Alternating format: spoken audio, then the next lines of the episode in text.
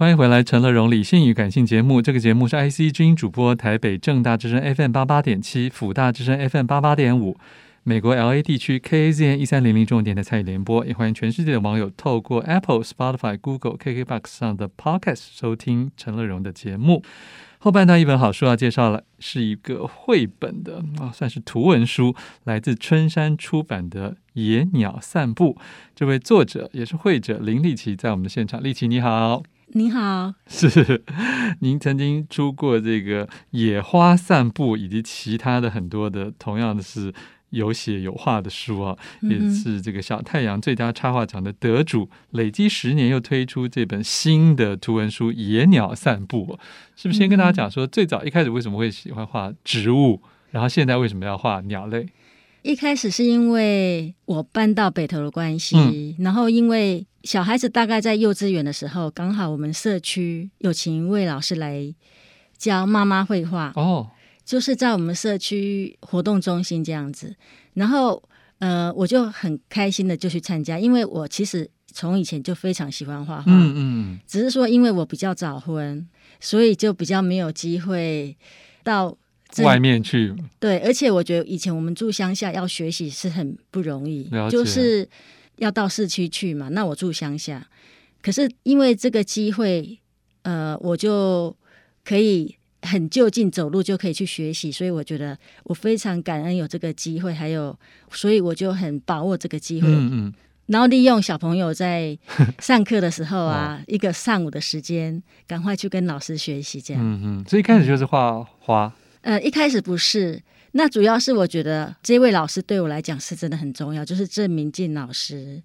郑明进老师一直在推广绘本，嗯嗯嗯。那我就是去跟老师学习的时候，老师也没有教什么技法哦。对，这个老师很特别，他主要是教我们观念呐、啊。嗯嗯。然后他就从了解自己开始，就是说像画自己的脸啊，哦，自己的手。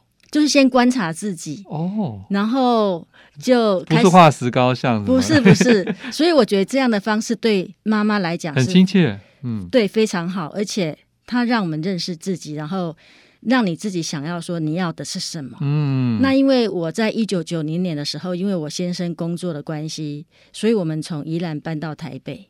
呃，我先生他的亲戚正好住在北投嘛，我先生就在北投租房子。那我们租的地方刚好是离山很近，嗯，所以我就可以到换了一个环境之后，我觉得说，哎，这里我真的完全没有任何一个朋友，而且因为我早婚的关系，其他的人可能在上学或是在工作，嗯、真的也没有朋友，所以我很开心说，哎，到这个地方之后有这个课程。我就可以在社区里面有机会学习，我觉得很开心。嗯，那当然在这个之前，我对画画真的从小就很有兴趣嘛，所以我就开始自己接触，就是自己学习说一些艺术方面的课程。像以前有一个艺术有声大学，嗯，我就去那边借录音带回来自己听。是是哦，嗯，所以您后来主要画的是水彩吗？对，因为主要是我们老师哈，一开始他是教色铅笔还有铅笔，他也是从。呃，最简单的呃素材开始嘛，所以我们就开始画铅笔素描，画自己的手是，或是自己的脸。那一开始别人都只有教一张，一个星期一堂课嘛，两个小时。可是我开始学习之后，我就全心的投入，就是每天都 每天都画画一张，嗯、然后每天都哇一直开始画，一直画这样子，很认真学，认真就是在画画这件事情。嗯，呃，因为除了画画之外，呃，艺术方面不是只有。画画嘛，还有一些像一些历史啊，一些画画历史或是音乐史，我就觉得那个艺术有声大学提供我这方面很多资讯跟学习的管道，嗯，我觉得非常好。嗯，然后就是等于算是大自然是你的朋友啦。那因为老师给我们的一个观念就是说，你可以画自己就近的东西，嗯，就像说我们家庭主妇可能就是。呃，常常要进厨房啊。那你没有画厨房？有，有，我有曾经出过一本书叫《妈妈的厨房菜》。Wow, OK。所以那个封面就是画一些瓶瓶罐罐，像有啊、盐啊，还有一些。我要说，你这本书里面 除了鸟之外，嗯、我还看到有一个是画一些垃圾耶。对对，对不对？对对，很特别的。其实就是说，因为我们就是在生活里面，我要观察很多东西嘛，所以不管是环境，或者是说像植物，或是。很多东西都是在我观察的范围里面。嗯，还有说到说为什么我会选择画植物，是因为老师说，哎，你们不一定要画很遥远的东西啊，你可以画你身边的东西。嗯，那因为我还没有开始学习之前，我就是跟我婆婆学习做衣服。还有就是学习插花，不是插画哦，插花是插花。嗯、因为我对花很有兴趣，因为主要是我们乡下就是我阿公种了很多植物，那我从小就会看看，哎，这是什么植物啊？这是什么植物？嗯，就是蛮喜欢那些花花草草的。那老师说，哎，叫我们画就近的东西，我想，哎，那我们这里离山边很真的很近，是。尤其后来我搬到那个附近嘛。离山更近，几乎打开公寓的大门，对面就是登山口。OK，所以我就因为小孩子也蛮小的，所以我就常带他们去山上玩。因为两个小朋友嘛，在家里很喜欢吵架，可是带他们到山上。就很好带，因为在山上里面他们可以玩很多东西。是是。那我就想，哎，那我可以趁这个机会拿那个素描本，然后来画一些速写，利用时间这样。嗯嗯、因为他们在那边还算蛮乖巧的，可是在家里很很爱打架。嗯嗯。出去发泄一下，嗯。就是反而在外面，他们可以去去玩东西，即使玩一些。也比较好奇了。对对对。嗯、那所以说，哎，我觉得这样的方式真的蛮好的，所以。后来呢，我就累积了一，但那个都是速写的作品啊，只是说跟老师学习之后，我就就是更加的往这方面，因为我就觉得，哎，这真的是我很喜欢的东西。就是我到山上去会发现，这些植物跟我乡下看到的不一样。嗯嗯，因为乡下植物可能有一些是比较身上是不一样的，所以我就开始认植物，然后我就买了那个。大树出版社有出版像植物图鉴呐、啊，嗯、那我就发现哇，这个书出的好精致，而且里面有画插画。对啊，应该很多是国外，对不对？没有，那个都是本土的、哦，本土的。就是说介绍台湾的植物，然后我就开始买图鉴，然后买那个图鉴之后，这个、大树出版社也非常用心，因为他有送一本野花日记。然后他就是说，你每天记录一种植物在那一本上面，嗯、我就真的把那一本就带上山，然后就开始。哎，看到什么植物就把它画起来，然后呢？应该是用色铅笔吧？我用铅笔，用铅笔。对，嗯、然后顶多就是用一些淡淡的嗯水彩画一下这样、嗯。了解，嗯、好，所以这个是整个的林立奇在这个学习绘画跟亲近自然，最后又把这两件事结合在一起的一个过程啊。是待会我们就要更深入谈一下他这次的新书《野鸟散步》。欢迎回来，陈乐融理性与感性。现在介绍的好书是春山出版的图文书《野鸟散步》，作者也是绘者林立奇在我们的现场。继续林立奇来讲啊，呃，要去画鸟，应该是要用先拍鸟，对不对？而且有些是别人拍好的嘛。对，这个过程跟植物躺在那边静静的不太一样，真的是很不同。其实我在观察这一段时间，因为我画画就是用观察为主。因为你必须有观察，然后你有感动或是喜欢，嗯，才会想要把它画起来。嗯、然后呢，我在观察这些植物的时候，就发现说，哎，不只只有植物，还有昆虫，嗯嗯，还有鸟类。所以后来有一个机缘啊，我就认识那个像一些画画的朋友，哎，其中有人在拍鸟的，他说，哎，你要不要画鸟？我有好多鸟可以借你画这样。哦、然后我就认识一些真的蛮专业的，哇，他真的就是要给我提供我很多照片这样子。哦可是后来我就觉得说，我看这些照片对我完全没有感觉，因为他跟我没有关系呀、啊。嗯，所以后来刚好又有一个机缘，是我另外一个朋友哈，他说你要不要拍鸟？我那个镜头借你一个相机，大炮。对，可是那个大炮真的很重，我真的真的说实在很重。所以，可是后来我一个朋友他说他要换系统，他本来是可以弄系统的，他要换成尼控的，那那一只镜头不用，他就说哎，你要不要用？就给你用这样。后来我就去，其实我以前就已经有在拍，因为我爸爸是船员的关系，他以前就很早以前就我们家就有单眼相机，哦，所以我就其实我已经常常拍单眼相机，然后所以他就借我这个镜头之后，我就买了一个机身嘛，我就开始每天就背着这一套设备，其实它不会很重了，大概两三公斤。然后背在身上，然后去散步、去爬山的时候，我就一面观察，然后一面、嗯、一面拍鸟。嗯、那因为你有镜头的关系，你跟以前散步是不太一样。你会比较专注说，哎，有看到什么鸟，然后想要把它拍起来，这个欲望。嗯，然后呢，我就发现说，世上真的到处都有鸟，真的真的。嗯、然后我就也发现了蛮多东西，然后我会带个笔记本啊，把我看到的把它记录下来。